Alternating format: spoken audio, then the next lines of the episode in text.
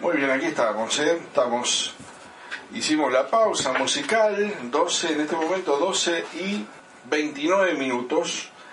Eh, seguimos acá con Mario Nicolich, charlando un poco de todo, tenemos una agenda abierta, como se dice típicamente, poder tocar eh, abiertamente a cualquier tema. Empezamos con las elecciones porque es el es lo que tuvimos el domingo y que fue y que se está hablando hoy en toda la República Argentina y por qué no nosotros también vertir nuestras nuestras opiniones sobre lo que sucedió. Pero bueno, hay un montón de, problemáticas locales que son interesantes ir, ir también charlando. Eh, hablamos un poco con Paqui, que ya tiene sus ocupaciones y tuvo que hacer, eh, hacer eh, retirarse y hacerse cargo de, su tarea diaria. Y quedamos con Mario que vamos a charlar, estábamos desarrollando el tema de la tierra, que es un tema que este, es de preocupación para los que están solicitando la tierra y es, preocupación para todo el pueblo en general, para que las cosas se hagan bien, en forma transparente, cristalina y que se, y que se desarrolle de una manera que sea sustentable el motorcito que nos da trabajo a todos, que es el turismo en nuestra localidad. Mario, ¿qué te parece a vos? ¿Cómo lo, ves? Yo, lo que creo es que, a ver, Acercate un poquito más. ¿Ahí? Ahí está perfecto. Ahí está perfecto. Eh, creo que el problema de la tierra es histórico en el Chaltén. Sí, sí. Eh, ahora, nosotros, ¿cuántos expedientes tenemos? ¿300? 500 inclusive más. Los reales creo yo que deben ser reales donde vemos la gente acá, donde vemos el papel y la gente que coincide con, la, con lo que dice, porque ahí también hay mucho que no... Claro, hay que zarandear. Hay que zarandear, porque hay mucho que no es, hay mucho, mucho de, gente que, llega y te pide el terreno. Entonces, sí, mira, acá tenemos... No, no. Ahí hay que ver la realidad, si es verdad, si el expediente se ajusta a la realidad, a la antigüedad y a, la necesidad. Eh, creo que eso tiene que buscarse la vuelta de que sea algo transparente, ¿cierto? Que sea cierto. que sea cierto, que no haya ese, ese eh, oportunismo de que lo toma el terreno y lo vende, todas esas cosas raras que perjudica todo esto, ¿no Sí, claro, como ha pasado y lo hemos visto. Lo hemos visto, gente que, que te, te, llora y te, y te dice y pelea y pelea y ahí te lo a los seis meses ya vendió el terreno. Entonces, una especulación, ¿viste? Y, de alguna manera perjudica a sus pares. Sí, seguro, seguro. Igualmente, mira, esto, esto hay que analizarlo fríamente. ¿Cuál es la realidad? Acá quedan cinco o seis terrenos. ¿Sí? ¿Cuál es la otra realidad? El gobierno provincial le dijeron al Chaltén, bueno, Macado, acá tiene el programa de la tierra su quilombo. Entonces le mandaron, no sé, mil, dos mil expedientes que están acá, metidos dentro de una oficina en la terminal, sin clasificar, sin analizar. Y por otro lado, toda la gente que está esperando poder tener eh, su terreno para poder desarrollarse. ¿Cómo lo haces? Entonces, hay muchas opciones. Panqui decía vea túnel, a mí no me convence mucho, eh, porque yo creo que vos la solución la tenés que dar por lo menos para 30, 40 años no puedes dar una solución que en el término de dos o tres años otra vez tenés terrible quilombo porque hay gente y mucha reclamando tierra. ¿Por qué? Porque los chicos siguen creciendo, siguen formando sus familias. Los chicos de 17 años de hoy, dentro de tres años, van a empezar a formar su familia y van a querer vivir en su tierra y no en, el patio de la casa del papá, si tienen terreno. Y si no, buscando un alquiler que no es fácil, que no hay, que es costoso. Entonces, si se va a tomar una decisión, que sea una decisión por lo menos para 20, 30 años. ¿A qué me refiero? Por eso digo yo que por ahí no, no coincidía mucho con, la mirada de Panky. Porque Bahía Túnel es una opción. ¿sí? Son 30 hectáreas, creo, no sé cuántas serán utilizables. Pero nosotros acá 18 kilómetros tenemos la Florida, que son 200 hectáreas, que es tierra fiscal de la provincia. Es tierra fiscal de la provincia. la superficie actual de... Es más grande que el Chaltén, entonces das una solución programada, pensada, articulada, de acá a 20, 30 años. Pero para esto, ¿sabes qué, José? qué es fundamental? Que todos los que no tienen tierra hoy y que todos los que están reclamando se junten, se pongan de acuerdo. Aún con sus diferencias, sus diferencias, siéntense, mátense dos días y saquen una conclusión y todos juntos tiren para adelante. Todos juntos vayan a la municipalidad y le digan, empiecen a clasificar los expedientes que trajo el Consejo Agrario, empecemos a reclamar una solución y si se ponen de acuerdo o en Bahía Túnel o en la Florida, donde sea, pero vayan todos para el mismo lado. Y yo ahí puedo ayudar. Y lo haría con gusto, como lo hice un montón de veces. Si no, bueno, será cuando tenga que ser, pero todos separados, y esta es una sugerencia que les hago a todos los que están reclamando la tierra, que dejen de lado las peleitas, que dejen de lado por ahí las cositas que tienen personales y se junten, porque tienen un interés común, tener un terreno. Júntense chicos, júntense y reclamen juntos. Hagan músculo, junten fuerza, porque de esa manera el gobierno provincial le va a dar bola. De esa manera el intendente se va a poner las pilas y va a hacer lo que tiene que hacer. Pero júntense ustedes. Y en todo caso después acompañen al intendente a hacer las gestiones y a todos los que quieran ayudar. Porque si no, ¿saben qué? Esperen cuatro, cinco, seis años. ¿Por qué? Porque en la medida que no haya un reclamo fuerte, en la medida que no haya una movilización fuerte, pacífica, por supuesto, sin locuras, ¿no? De la gente que está reclamando y que estén todos juntos, el gobierno no le va a dar bola, porque ya lo ha hecho. Un montón de veces lo ha hecho. ¿Cuántas veces hubo que presionar al gobierno provincial para que haga entrega de tierra en el Chaltén cuando había 200, 300 terrenos que quedaban. ¿Cuántas veces tuvimos que presionar? Y, pero todos juntos presionamos y lo hicimos y salió. Esto es lo mismo. Esto es lo mismo. Entonces, todos los, porque sé que hay varios grupos, ¿cierto?, que, que están reclamando tierra. Eh, júntense y pónganse de acuerdo. Júntense, es la única manera. Juntos lo van a poder lograr. Y si están juntos, todos vamos a ayudar. Esto y yo no digo que sea acá, que sea allá, yo no soy quien para decirlo. Eso lo tienen que decidir ellos, lo tienen que decidir todos los que no tienen tierra hoy. Pero háganlo juntos, aprendan a juntarse, a dejar de lado diferencia y buscar un objetivo común. El objetivo es conseguir la tierra. En Bahía Túnel, eh, en, la Florida, acá enfrente, no tengo idea, no sé. Yo no soy quien para decirlo. La Florida sería... Eso es para mí, o crear un nuevo pueblo acá a 20 kilómetros, que eso se puede hacer también, y no te vas para el lado del, recurso. Pero bueno, pero eso yo no lo decido, porque yo ya tengo tierra.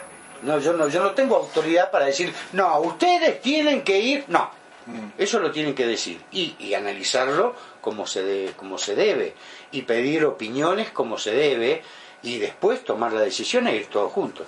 Entonces todos lo van a acompañar y ¿saben qué? Lo van a lograr. Mm. Esto es lo que a mí me parece de la Tierra.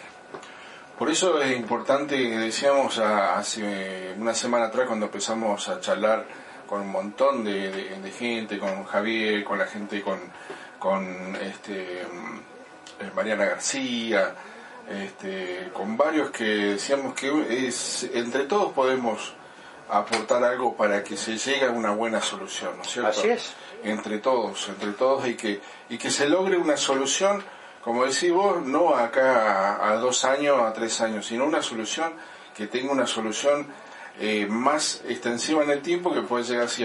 Solucionamos en 20 años esta problemática, se legisla acá algo, un, un este, unos eh, parámetros no eh, bien armados como para que no haya no haya problemáticas cada entonces buscando claro, porque si no es conflicto permanente. Es conflicto permanente. Entonces bueno los instrumentos dicen esto aprobado todo. Entonces vos sabés la gente que se que le toque estar en, la municipalidad en el ejecutivo en la parte del consejo eh, deliberante ya tenés una, una solución del tema este, encuadrado o encaminado, ¿no es cierto? Porque hoy, hoy viste que hay una... Está huérfano todo eso, está como, viste, o sea, la municipalidad tiene la hoy la decisión, pero está difícil, o sea, tiene eh, con lo que pueden hacer eh, no soluciona, eh, no sé qué porcentaje puede llegar a solucionar, y va a ser darle un poquito a alguien. Hoy nada, y- José, y- quedan cinco terrenos, nueve terrenos. ¿A quién se los das? por eso, por ¿A eso quién? te digo, ¿qué- ¿A quién se lo vas a dar? La solución debe ser eh, en el tiempo, Sí, tiene que ser una solución. porque si no, si no es muy, es muy complicado. Igual- igualmente, yo digo, ¿no? Vos acordate cuando nosotros vinimos al Chaltén. ¿Qué servicios teníamos? Luz y agua. Sí, Nada más, teníamos que hacer un pozo sí. para tener el, el- el pozo cloacal y el tubo. Y el tubo de gas. ¿Cuántos años tuvimos con tubo? Sí. Entonces, Muchísimos que no me diga el gobierno provincial, Sin teléfono, pero por supuesto, sin celular, olvidarte, sin internet. exactamente. Son un Entonces, montón de cosas digo, no. vos podés urbanizar, claro que sí, ¿cuál es el costo para el Estado? No me jodan, esto no es costo. Hacer dos pozos para que puedan proveer agua y tirar unas palmas de luz para empezar a urbanizar. Mm. Esto lo pueden hacer, no, es, no puede ser esto un costoso para un gobierno provincial. Eso es mentira. Lo que pasa es que no tienen la decisión política. Yo no sé por qué todavía la Florida no fue, no es, no, no está urbanizada. ¿Para quién están guardando la Florida? Tantos años, ¿para quién, la- para qué la están guardando? ¿O para quién la están guardando? Entonces, bueno, por- cuando yo digo que hay que organizarse y tirar todos para el mismo lado, es para estas cosas. Es para estas cosas. Porque no hay mucho más. No vamos a hacer como Bariloche. Vos vas a Bariloche, vas a los kilómetros y es un, es un chorizo que afeó completamente Bariloche. Eso acá no lo tenemos que hacer porque es el, es el recurso que tenemos y todos vivimos de esto. Pero pensémoslo, analicémoslo, veamos cuál es la manera Claro. hay que expropiar tierra y expropiemos tierra si una es, un, es, un- es para el bien común es para el bien público ¿por qué no? ¿Por qué no? cuando digo expropiar por ahí alguna parte de un, campo algo qué sé yo no sé pero eh, analicémoslo y veamos cuál es la mejor opción pero lo tienen que hacer todos juntos ¿eh? si, si lo hacen separado no tiene no tiene destino Mucha, yo he escuchado muchas veces y que es cierto que esta frase, ¿no? Tanta tierra tiene Santa Cruz y acá peleando por la tierra, ¿no? Una cosa, un contraste tremendo, ¿no? Un contraste que no, vos no, no lo podés creer. Así es. 245.000 kilómetros cuadrados tiene Santa Cruz y 300.000 habitantes. Nada, Claro. nada. Un habitante y chirolas por kilómetro cuadrado. Pero bueno, estas son las realidades, ¿no? Así con la tierra. Bueno, eh, vamos haciendo un abanico de cosas. Yo te pregunto, eh, ¿qué esperás eh, de esta temporada? Viste que está medio... eh, es una de las preguntas que le hice a todos los entrevistados, justamente de, de cómo se vendrá, ¿qué opinás vos de esta temporada 2021-2022? Esta temporada no vamos a tener extranjeros, nuevamente. eh, y yo creo que va a ser un poquito mejor que la anterior. En la anterior, recordad que nosotros recién pudimos abrir fin de diciembre. Sí, Así que trabajamos enero y febrero y un poquito de marzo y se terminó, ¿no? Este año vamos a abrir antes, es decir, que vamos a trabajar con la misma intensidad que trabajamos enero y febrero, únicamente con regionales y algo de turismo nacional, pero muchos regionales. Mira, a mí me decían en Río Gallego, muchísima gente, fui a conocer el Chaltén, me encantó, vos podés creer que no lo conocía, me decía, y yo lo miraba diciendo, de tantos años no conocer el Chaltén, pero bueno, pero muchísima gente de Río Gallegos vino al Chaltén y sabés que este año están repitiendo sus reservas porque quieren volver. Y eso ha sido para nosotros una difusión enorme porque vino gente de toda la provincia Sí. y, de la, y de las provincias cercanas, ¿sí? Es decir, que este año nosotros podemos aumentar un poquito más el turismo. Por supuesto, va a ser un turismo baratito. No vamos a poder cobrar las tarifas que nosotros cobrábamos históricamente con los extranjeros. Pero bueno, vamos a trabajar. Vamos a poder seguir manteniendo la fuente laboral de las personas que trabajan conmigo. Trabajan 15 personas prácticamente acá y otras 20 en Calafate. Es decir, que vamos a poder seguir eh, dándole el trabajo a la gente y bueno, y rogar bueno que quede un manguito ahí como para poder hacer una, una diferencia. sí, salir de cuentas y pasar el invierno, ¿no? Que Bueno, lo que uno sí. está pensando, estirar Y claro. el invierno que se viene Y sí, porque- pasarlo lo mejor posible, sin deudas y, ir tirando para la próxima temporada. Claro, porque vos fíjate que esta pandemia, al que lo agarró con deuda, lo volteó. Sí. Al que lo agarró con deuda lo fundió. De hecho, vemos, acá había mucha gente que tenía varios hoteles alquilados, que era de Calafate, y fue entregándolos, porque no podía renovar su alquiler, porque los alquileres en general son por adelantado, ¿no? No es a, temporada vencida. Eh, y no lo pudieron hacer. Y se han quedado por ahí con algún negocito y en muchos casos a empezar de vuelta. Eh, y, y esas personas por ahí tenían 30 empleados, 40 empleados, que no sé qué va a hacer esa gente. ¿Entendés la magnitud Sí, del- sí, sí, del- sí. de- y la gravedad de esta pandemia mal manejada? Eh, Dios mío, eh, 20.000 pymes se fundieron, pequeñas y medianas empresas, ¿no? Eh, la cantidad, de- uh, hay por lo menos 2 millones de personas que eran clase media y hoy son pobres. En Santa Cruz, el 50% o 60% de los empleados de la administración pública están bajo la línea de pobreza. Hoy la línea de pobreza son 60, 65 mil pesos. ¿Cuánto ganan acá en la MUNI? 40. Con suerte. Es decir, bajo la línea de pobreza. Si no hacen magia, no llegan. No llega, no, no no. Entonces, bueno, todas estas cosas son las que han dejado la pandemia y en, y en momentos de crisis es cuando la dirigencia se tiene que poner los pantalones largos, sentarse entre todos, pensar de qué manera se empieza a salir de esto, porque esto es- eh, lo tenemos que sacar entre todos, no lo saca un genio, ¿eh? y justamente del presidente no tenemos un genio, ¿no? Quedó demostrado. Eh, él simplemente hace lo que dice Cristina. Fíjate ayer cuando terminó la elección, el que se hizo cargo de la derrota fue él. Y lo mandó Cristina a hacerse cargo. La derrota es tuya, no mía. Cuando la derrota es de todos, ¿no? Y el triunfo también es de todos. Pero bueno, pero estas son, la, estas son las cosas que nosotros tenemos que discutir para adelante. Porque la crisis, para salir de esta crisis son muchos años, ¿eh? Son muchos años. Tenemos que pensar por lo menos en 10 años como para poder salir de esta crisis, donde ya tenemos un 6% de déficit fiscal. Esto significa más o menos unos 30 mil millones de dólares anuales que hay que pedir prestado o hay que empezar a darle a la maquinita que significa inflación, que significa más pobreza, que significa más desocupación. Estamos muy complicados. Sí, sí, que el- el- la plata no vale nada. A Macri, le, díganle lo que le digan, pero le entregó el gobierno a Fernández con el 0,4 de déficit. Prácticamente estábamos equilibrados. ¿Qué es el déficit? Que vos recibís 100 y gastás 100. Ese es el equilibrio fiscal.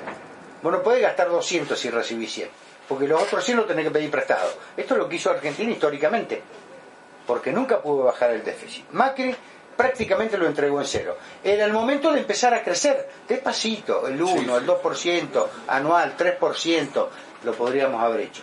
Pero no, pero hoy tenemos 22 millones de planes sociales, José, y 6 millones de personas que aportan para que se mantengan esos planes sociales. Es inviable, es inviable, Yo no es lo que imposible. nunca entendí de Macri es por qué pidió ese préstamo al FMI, dónde está, o sea, la verdad no lo tengo en claro, no, no, no lo, vi, no lo vimos, la verdad, no sé qué pasó con eso. Mira, Es una cosa... cuando se le pidió, yo te voy a contar una anécdota. Lupín pagó el Fondo Monetario Internacional, ¿cierto? 15 mil millones de dólares. Se sacó de encima el fondo, en teoría, ¿no? El Fondo Monetario. El fondo automáticamente le ofreció un préstamo, ¿sí? A un 4% anual. Él dijo no, de ninguna manera con el fondo, le pidió plata a Chávez a un 15% anual. ¿Entendés? Entonces, si, si vos me decís, Mario, me prestás mil pesos, listo, devolveme a fin de mes mil cuatro pesos. Sí, sí, sí. ¿Sí? Sí, Y me decís, no, no, pues este es radical, yo este no lo quiero, así que yo voy a buscar otro que le tengo que devolver mil cien, pero porque el otro es amigo. Ah, mira qué vivo que son. Argentina siempre pidió plata. Siempre pidió plata. ¿Por qué? Porque gasta más de lo que le ingresa. Macri pidió un préstamo al Fondo Monetario Internacional. ¿Para qué? Para pagar parte de la deuda de que dejó Cristina para adelante, ¿sí? Porque todos los presidentes van haciendo compromisos. Y, e invirtió muchísima plata en infraestructura. invirtió muchísima plata en kilómetros de conectividad, invirtió muchísima plata en hacer la fibra óptica de la 40, invirtió muchísima plata en conectar a todos los, los, pequeños y medianos eh, agropecuarios ¿Sí? para que tengan mejor conectividad con el puerto, para que saquen sus productos y se abarate. ¿Qué sé yo? Tampoco lo voy a justificar a Macri, ¿no? Mm. Tampoco lo voy a justificar. Pero sí sé de algunas cosas que se hicieron y que se hicieron bien. Entregar un país sin déficit ya es un logro enorme. Esto significó esfuerzo. Pero José, hoy la plata no vale nada. Absolutamente nada como si valía hace dos, tres años atrás. No tanto, pero, a ver, antes valía un poco. Hoy no vale nada la plata. Vos andás con el bolsillo lleno de plata y no te alcanza para hacer un pedido. Parece un payaso, con, la plata así, viste, si no andas con una tarjeta. Entonces, bueno, esto es el, país que está dejando Alberto Fernández. ¿Le guste o no le guste?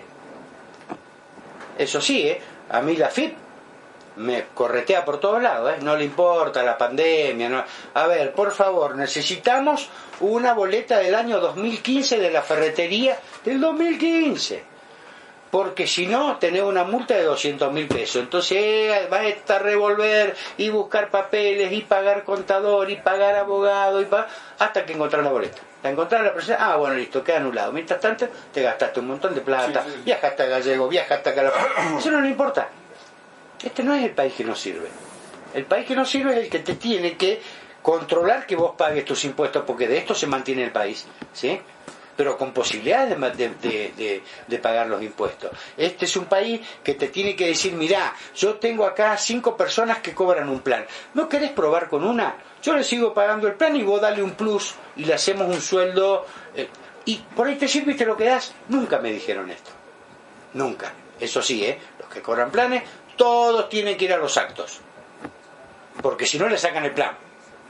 Esto es histórico. Entonces, bueno, si esto pasa, y bueno, muchachos, son, dos países, miramos dos países distintos. Y esto no tiene justificación, ¿eh? Porque vos no podés jugar con la miseria de la gente. Lo único que le da dignidad a la gente es un trabajo digno, que pueda mantener a su familia, que pueda mantener a sus chicos, sufriendo, por supuesto, con carencias, por ahí con pocos lujos, pero el trabajo digno es el que, el que realmente le da dignidad al papá y a la mamá y le da la autoridad con su familia, no un plan social. El plan social es una vergüenza. Pero bueno, nada, esto es lo que pienso. Así es, Mario. Bueno, eh, estábamos pasando por la temporada, un poco el panorama nacional, cómo está la cosa. A nivel local, municipio, ¿qué opinas? Em, a ver, a los, a los efectos también de ser justo, me parece que los análisis tienen que tener eh, la, cuota de justicia. Em, el intendente apenas asumió, empezó con la pandemia. ¿sí? Eh, entonces, en el aspecto sanitario, debo decir que hubo un buen trabajo de control, porque acá no hubieron muchos casos, cuando habían algunos casos se los detectaba rápidamente, se aislaba, quizás es más fácil, porque es un pueblo chico, pero se hizo, se podría no haber hecho. ¿sí? Eh, el control policial en el, en el ingreso al pueblo, eh, bueno, qué sé yo, creo que hubieron algunas, algunas decisiones que fueron acertadas y que impidió que acá hubiera un contagio masivo.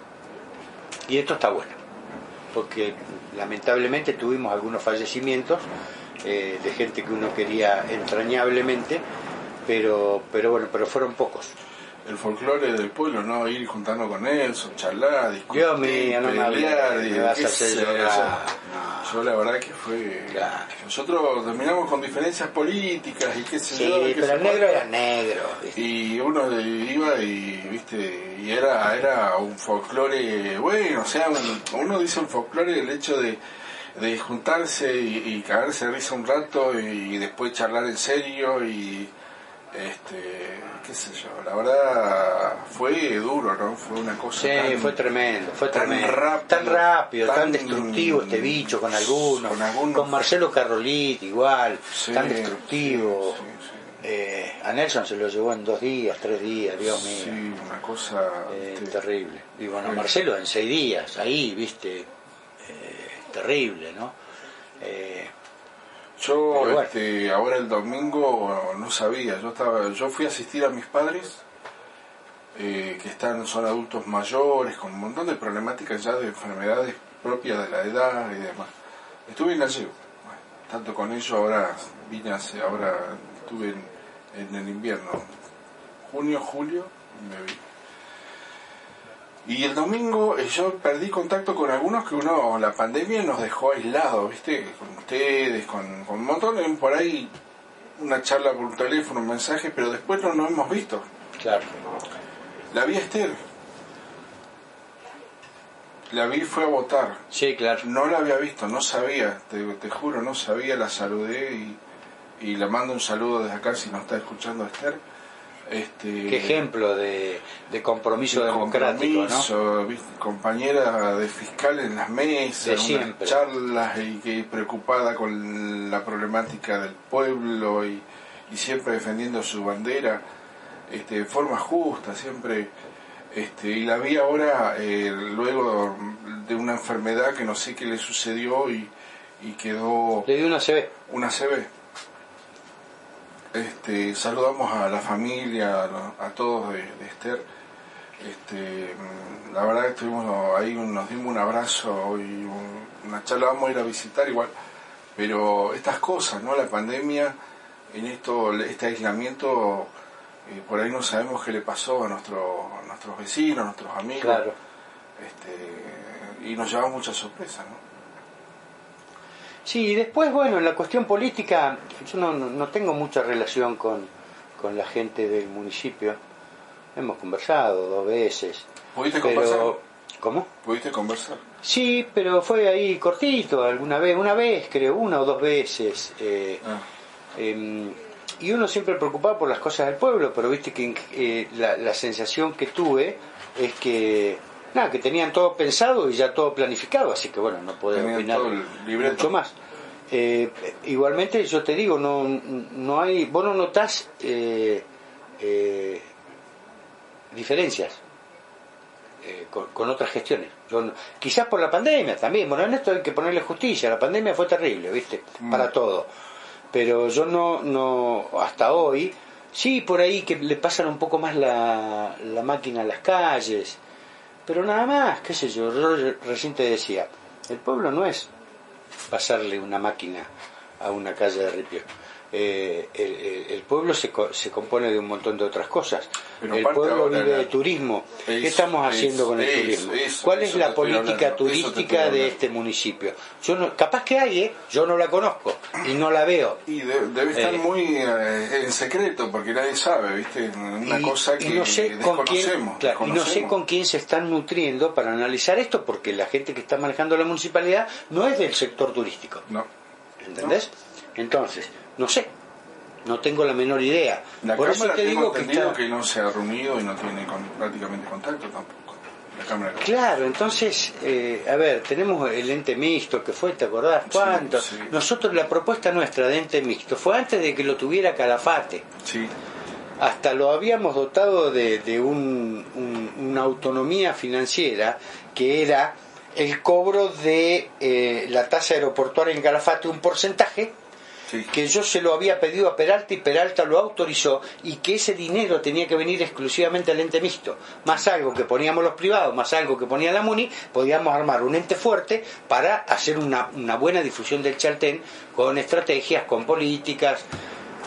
Y nunca se puede hacer, porque no, no- nunca se deciden las Un cosas. tiempo se cobraba, ¿te acuerdas la tasa, esa famosa Sí. tasa ahí en la... Claro, en la terminal. En la terminal. Pero eso iba en la municipalidad. Eh, yo hablo de la tasa aeroportuaria que cobraban en Calafate en el aeropuerto. Y ahí logramos un porcentaje que Belloni se enojó porque se lo sacábamos a Calafate, un pequeño porcentaje de lo que ellos cobraban, pero venía acá al ente mixto para hacer la promoción que, que se debe hacer. A ver, el Chaltén en, en el área turística funciona solo porque nosotros lo hacemos funcionar. Nosotros invertimos, pagamos en Facebook, pagamos en Twitter, pagamos en YouTube, pagamos, ay, pagamos y pagamos y pagamos. Sí. Y el Estado, ¿sabes qué? De acá no invierte nada.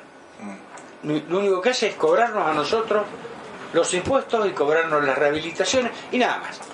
Y no hay ninguna política El impuesto turística. dice fondo de promoción. Sí, claro, claro.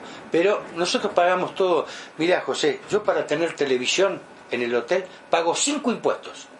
Cinco por tener televisión en una habitación. Cinco impuestos. Adicapif, Sagay, Argentore, porque ahí tenés los artistas eh, K, viste, nacionales, que, que- como el Echarri y compañía en Sagay.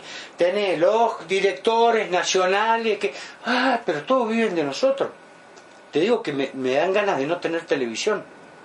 Porque me revelo a tener que pagar cinco impuestos para estos tipos. ¿Por qué no lo unifican en uno? Entonces, listo, vos tenés televisión, pagas un impuesto. De ahí repártanse, muchachos. De ahí repártanse. Pero bueno, esto también es parte de lo que ha hecho el gobierno kirchnerista, ¿sí? Con todos estos colectivos, le dicen ahora colectivos, ¿no? Con todos estos colectivos que son militantes de ellos. Entonces, vamos para allá. Y bueno, entonces, eh, est- est- esta es la realidad de, de- de algunas cosas que pasan con los 174 impuestos que pagamos, ¿no? Por eso es la evasión también en muchos casos, porque si vos pagás absolutamente todo, todo, todo, todo lo que tenés que pagar, te, perdés plata. Sí. Estás hablando del 110% de lo que vos facturás, el 110% es en impuestos. Una locura. Pero bueno, pero nadie le pone el cascabel al gato, ¿eh? Nadie dice como en Chile, bueno, mira, acá son 23% de impuestos. Ahora eso sí, eh, pagalo, porque al otro día vas preso si no pagas. Sí. Y se terminó. Lo paga todo el mundo y Chile, a ver, es una economía que está en crecimiento, Mm. Sí, en sí. crecimiento. Y Chile, que no tiene ni el 10% de la riqueza que tenemos nosotros. Entonces, bueno, no aprendemos más. ¿no? Nosotros no aprendemos más. Pero bueno, esto es lo que yo veo. Yo creo que eh, no hay, hoy no hay, no hay, yo no, o por lo menos yo no la conozco. No quiero ser injusto tampoco en, afi- en afirmar cosas que no sé. Pero yo hoy no veo ninguna política por parte del municipio para con el pueblo. No la veo. Mm. No la veo. Nadie me la contó, nadie la publicitó. Si existe, no lo sé. Pero hoy yo no la veo. Y a mí me gusta informarme, ¿eh? pero yo hoy no la veo. No. Bueno, Mario, vamos a hacer cierre, ya se nos está terminando el tiempo de- del programa, ya estamos sobre, sobre las 13 horas. Y bueno, te agradezco ya desde ya la presencia, la, la- sigue abierta la puerta, no hay ningún problema cuando haya que charlar algo, lo charlamos, te vení y siempre está de vuelta para Paraguay, Panqui. Eh, no alcanzamos a sacar la foto de Panqui. ¿Cómo se fue justo el gordito? Bueno. Eh, está contento, vino más ancho, parece. sí, no yo te agradezco puerta, haber, no podido compartir una entrevista con Panqui, porque Panqui es tan buena persona, es tan buena persona, eh, que, que realmente da gusto, es tan buen hijo, es tan buen papá, buen amigo, la verdad que es un lujo, Juan Pablo. Así que bueno, nada, gracias a vos igualmente, porque siempre Pensé yo que sé no lo que... conoce el chico, Es ¿no? chiquito, claro. Eh, siempre siempre me invitás y, y bueno, podemos conversar de las cosas del pueblo más allá de las cosas partidarias, que esas seguramente a la gente ni le importa, pero bueno, nosotros sí porque somos políticos, así que ah, despuntamos un poco el vicio, pero sí hablamos de muchas cosas que sí le importan al pueblo. Lo bueno de todos estos años que a veces uno hemos charlado de cosas y que se han generado co- cosas positivas, ¿no es cierto? Siempre ha Viendo salido el algo. crecimiento se ha activado la, esas inquietudes que estaban ahí medias dormidas y, y- y han aparecido cosas nuevas como en su momento empezar a, a creer que se iba a hacer una, una municipalización que se hizo gracias al esfuerzo de todos, Así todos es. juntos trabajamos, todos juntos y se logró de una manera que eh, si lo hacía cada uno en forma independiente no, lo- No, no no, lo íbamos a hacer, No íbamos a ser municipio No todavía, seguro. salir. No íbamos a salir. Yo me acuerdo de esas reuniones, de, de parecíamos que éramos todos del mismo, del mismo partido, y después, bueno, listo muchachos, ya está, ahora cada uno que salga a pelear en, en el escenario Claro. electoral. Y la verdad que lo, se logró una cosa re importante este, para el crecimiento del pueblo. Yo creo que a eso hay que apuntar cuando uno dice yo estoy en este sector, pues estoy acá, me siento cómodo, pero siempre apuntando a un bien común, ¿no es cierto? ¿Qué es esto? Crecimiento, Así el es. desarrollo del pueblo, este, sin egoísmo, ¿no es cierto? Así sin es. egoísmo. Gracias Mario, la verdad que Bueno, siempre es un lujo, un lujo Bueno, tenerte para charlar. Este, la gente, eh, muchos este, amigos nuestros se cagan de risa porque dicen, "¿Qué hijo- ¿cómo le digo? ¿Cómo esto? Pero uno habla con verdades. Bueno, pero decimos lo que pensamos. Pero ya pasaron como piensa. tres vecinos tocando bocines bueno, cámara ¿eh? Eh, está bueno. Siempre hacen ruido nuestras Sí, siempre es bueno este, que se cree el diálogo, la charla, las opiniones de cada uno. Eh, yo estoy de acuerdo con esto, yo no. Y siempre con bueno, respeto, siempre con respeto a todas. Con respeto, con respeto. Son, son opiniones políticas, nunca, nunca opiniones personales. Eso no sirve. Si uno habla del municipio, habla del funcionario. Claro, Nunca hablamos del- de la persona. de la persona. No, no está bien eso. Pero por no supuesto. Nos sea, conocemos todos, somos todos vecinos. al que y todos nos conocemos las virtudes y hablamos de la función de concejales. Exactamente. o sea, eh, sabemos hacer la diferencia. Muchos se equivocan. Enseguida dicen, no, hijo de puta, que Ah. papa", Pero estamos hablando, el que eh, jugó y llegó a ser el intendente, sabe que está en la vidriera. Claro. sabe que es Y un funcionario. tiene sus obligaciones. y tiene su obligación y sabe que parte de ese juego político es que los medios, lo- la oposición, eh, los elementos eh, distintos, eh, eh, áreas políticas, van a criticar cuando las cosas estén mal hechas. Y por ahí van a felicitar o van a reconocer cuando las cosas estén bien hechas. Ahora, yo pregunto una estar. cosa, José, mira, Sí. dijo algo picando. Ahora van a hacer la ruta al, al lago del desierto, en teoría, ¿sí? Sí. ¿Qué se está gestionando para aprovechar que vamos a tener una, una planta asfaltadora, esta la, la- viste que vienen con todo el equipo, para asfaltar un poco más del pueblo? ¿Estarán haciendo algo? ¿No estarán haciendo nada? Porque lo más caro, cuando vos asfaltás, es traer la máquina. Es venir con todo el Es venir aparato. con todo el aparato, lo va- el, el- todo el equipamiento va a estar acá, en el pueblo, va a estar acá en el centro del pueblo. Lo vamos a aprovechar. Estamos hablando, no estamos hablando. Es buena idea esa, ¿Qué es estamos haciendo? Porque aprovechamos, por ejemplo, yo te pongo un ejemplo, ¿no? En la Lionel Terray, que, bueno, justo en la calle donde yo vivo, pero hay 15 hoteles. ¿Sí? Sí. Es súper, súper... 15. Sí. A ver, la gente anda con las, las valijas en el Ah. ripio, con, con los carritos arrastrando. Digo, eh, eh, nos El servirá para, barrio, para, hacer la conectividad del barrio de arriba. barrio de arriba. Eh, a ver, se está hablando algo de esto. No se está. ¿Con quién hablan estos muchachos? ¿Cuántas veces vinieron acá, José, a hablar con vos, a contarle a la gente del pueblo las cosas que están haciendo? Más allá de que sean más amigos o menos amigos, Mm. porque vos tenés responsabilidad de comunicar y ellos tienen responsabilidad de Ellos comunicar. tienen la responsabilidad, ellos tienen la responsabilidad de comunicar. Claro, y vos tenés un medio, vos tenés un medio. Bueno, eh, a mí me gustaría saber, qué sé yo, Bueno. la dejo picando, ¿no? Acá siempre estuvo invitado el intendente, los concejales, no han venido. No han venido, no han venido. Históricamente desde Ni los concejales. ni los concejales, Mirá. ni los propios, ni los ajenos. Este, no pena, han venido, ¿no? no han venido, no han llamado a nada, no, no existe, no existen. No sé por qué.